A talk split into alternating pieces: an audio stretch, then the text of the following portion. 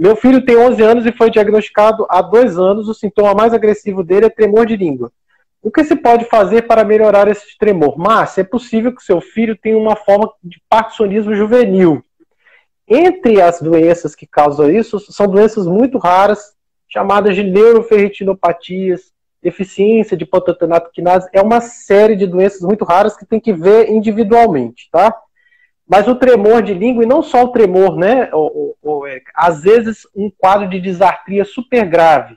Isso. Pessoal, isso não é o que acontece em todos os pacientes com Parkinson. Estou uhum. respondendo a Márcia, tá? Uhum, uhum. É, quer comentar um pouquinho sobre isso? Esses quadros de, de, de Parkinsonismo juvenil e disartria grave?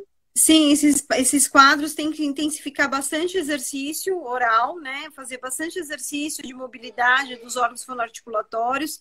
Tem que fazer é, um, um, treino é, mais, mais intensivo para a questão mesmo dessa. Porque é da deglutição que vai ser o pior na hora de comer.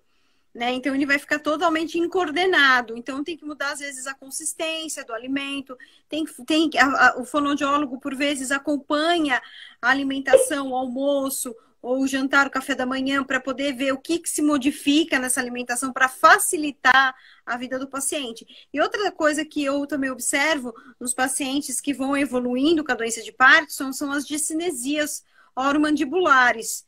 Então, essas é também atrapalham demais. E a questão do sono. Então, o paciente que não dorme direito, ele acorda muito sonolento e ele vai querer se alimentar sonolento. Isso é um risco de broncoaspirar o alimento.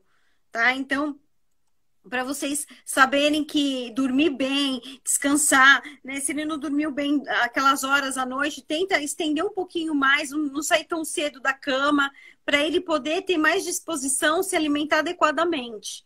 Tá? Então, são, são, são esses fatores que, que interferem né, no, no paciente no tratamento e que a gente vai lidando, como eu falei para você no início.